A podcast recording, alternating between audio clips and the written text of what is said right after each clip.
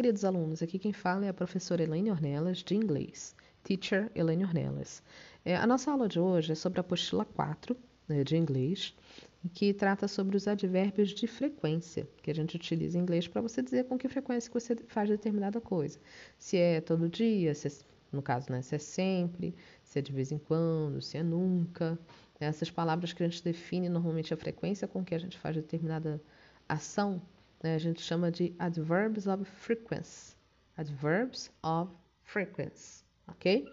Na tua apostila, se você tiver com ela em PDF aí no celular, você tem como olhar, e se você tiver com ela impressa, melhor ainda, que você pode fazer as anotações. É, você tem aí tipo um triângulo invertido na, na página 1, que tem do advérbio de frequência maior, né, de maior frequência, para o de menor frequência, que é nunca. Então, primeira, na primeira linha que tem, você tem 100%, e 100% seria assim, algo que você faz sempre, né? Praticamente todo dia ou com uma frequência muito alta. A gente utiliza a, o advérbio de frequência always. Always, que significa sempre. Logo depois abaixo a gente tem o usually, tá? Usually. Observa que você fala you, não u, tá? Porque em inglês a letra u a gente diz you. Então, por isso é usually, não usually, tá? E nem usually, muito menos, ok? Usually. Tenta é, pronunciar junto comigo, então ouve bem.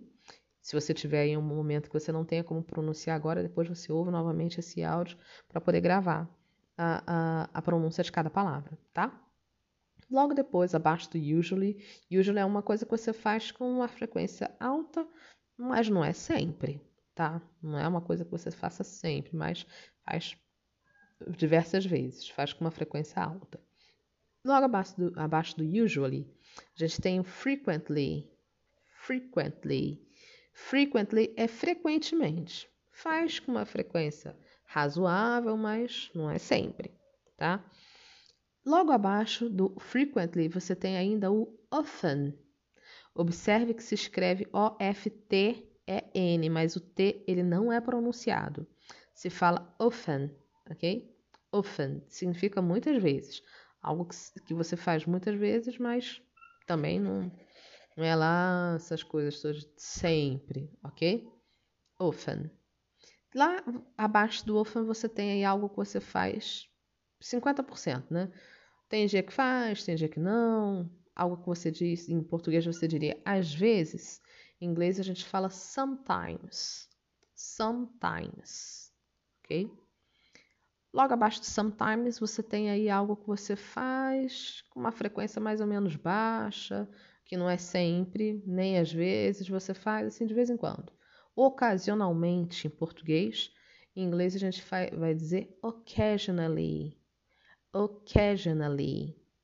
Ok? Logo abaixo, uma coisa que você faz assim esporadicamente, ou seja, com uma frequência bem baixa, é seldom. Não é Sheldon, ok? Sheldon é nome próprio em inglês. É seldom. Seldom é esporadicamente uma coisa com uma frequência bem baixa. Uma coisa que você faz raramente, ou seja, quase nunca, a gente fala rarely. Rarely. E outra coisa que você não faça nunca, nem né, com uma oração forte, vamos dizer assim, é never. Never é uma palavra, acho que de todas talvez seja que você mais tem ouvido né, em música, lido em algum lugar. Never acho que é a palavra mais comum aí. Então, ó, hora de você ouvir e repetir junto comigo. Vou dizer todas de uma vez em inglês, tá? Ouve bem e repete junto comigo, ok?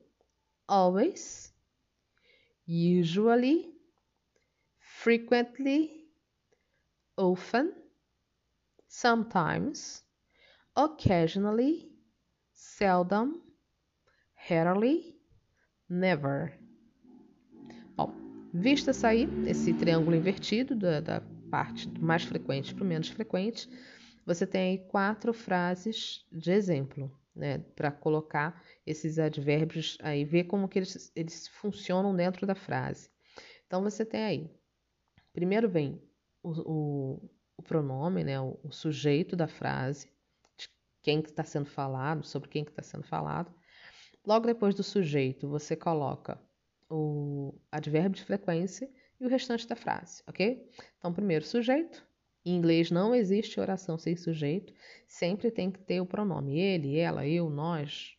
Sempre tem que ter. Não existe oração sem sujeito em inglês, ok? Diferente do português. Logo depois do sujeito, você coloca aí o advérbio de frequência e depois disso você coloca o restante da frase inteira. Então vamos lá. I always study English. I always study English. I, eu, always, sempre, estudo inglês, ok? I always study English. Do lado você tem They sometimes play soccer. They sometimes play soccer. Eles às vezes jogam futebol, não é sempre. You rarely sing. You rarely sing. Você raramente canta, né?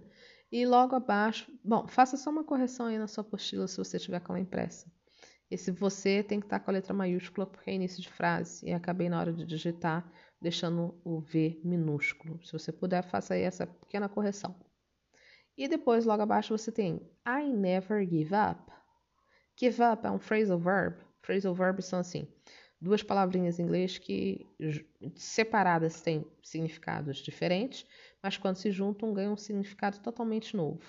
Então, give up é desistir, tá? I never give up, eu nunca desisto. Mas give e up separado tem outras, outras traduções. Só juntinho que eles têm essa, essa tradução de desistir, ok? Então, ó, I always study English, they sometimes play soccer, you hardly sing, I never give up. Na, número, na página número 2, no, no verso, você tem aí, começa com os natural disasters, que são os desastres naturais, quais os nomes que eles recebem em inglês, e os exercícios.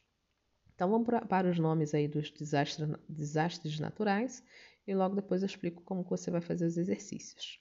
Não sei se, se, se você tiver com a apostila impressa, se você consegue visualizar bem, já que é uma figura é, um pouco escura, mas se você tiver com PDF dá para visualizar super bem o que, que é cada um.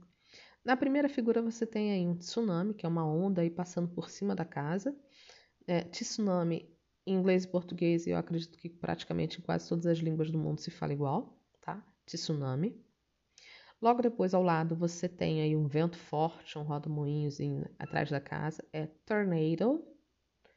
Tornado. Ao lado, você tem aí uma casa com água pela metade, que é enchente. Enchente em inglês é flood. Flood. Logo na linha de baixo, você tem mais três, três desastres naturais. O primeiro é o terremoto. Você vê aí que a casa tem como se fossem várias vibrações, né? É, é a terra tremenda, é o terremoto. Se, em inglês se fala earthquake. Earthquake.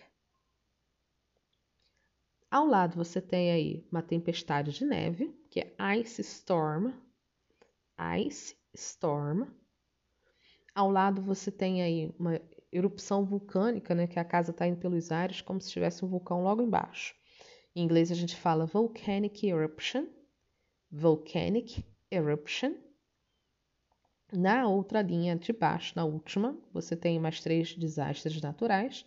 O primeiro é hurricane, que é o, o furacão. Hurricane. O segundo é forest fire.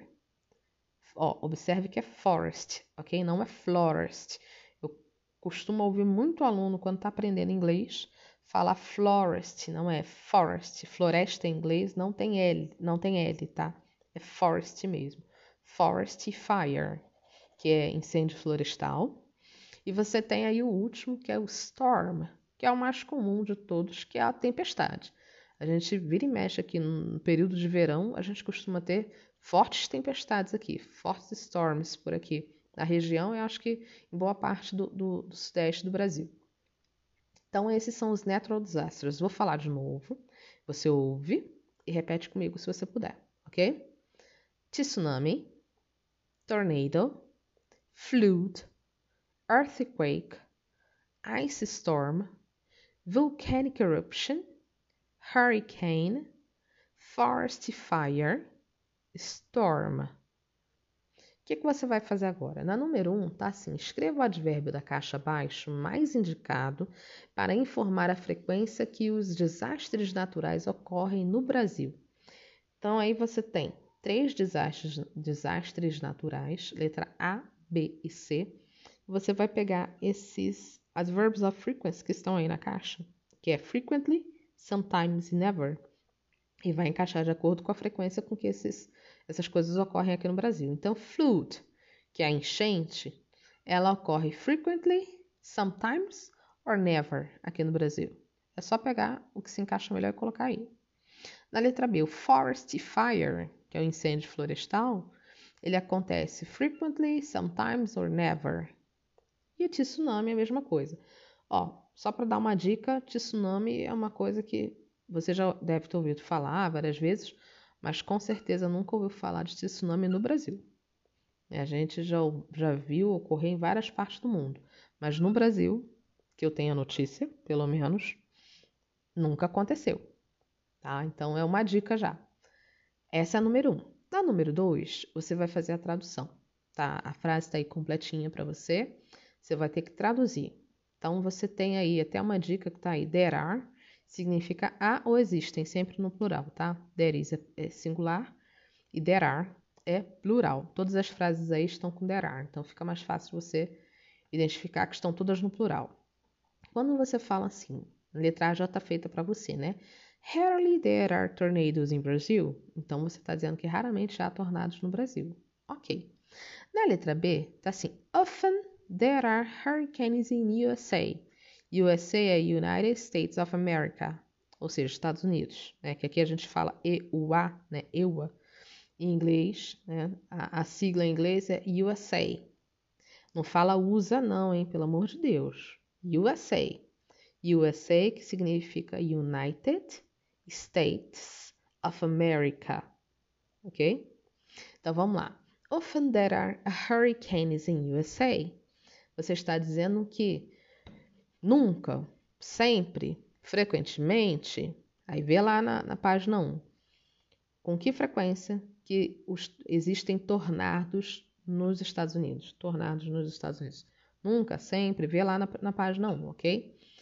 Na letra C, eu vou ler só e você tenta traduzir. Se você tiver qualquer dificuldade, pode me perguntar que eu estou aqui disponível o dia todo para poder ajudar vocês, tá? Mesmo que você não faça na quinta-feira, não faça hoje essa atividade, se você for fazer na sexta ou na segunda da semana que vem, você tiver dificuldade, pode entrar em contato comigo, ok? Que é dentro do, do possível eu respondo mais rápido que eu puder, tá? Vamos lá. Então a letra C está assim: occasionally, occasionally there are volcanic eruptions in Europe. Occasionally, there are volcanic eruptions in Europe. Na letra D, usually there are ice storms in Russia. Usually there are ice storms in Russia. Não se fala Rússia, tá? Se escreve Rússia, mas em inglês se fala Russia. Na letra E, tá assim: Frequently there are earthquakes in Japan. Frequently there are earthquakes in Japan. Então, é, você vai pegar essas frases, vai tentar fazer a tradução. Se você não conseguir, entre em contato comigo. Se você conseguir fazer tudo direitinho, tira foto e me manda para eu poder fazer a correção. Na semana que vem, eu vou fazer um outro áudio com a correção desses exercícios, tá bom? Um grande beijo, um ótimo final de semana para todos vocês.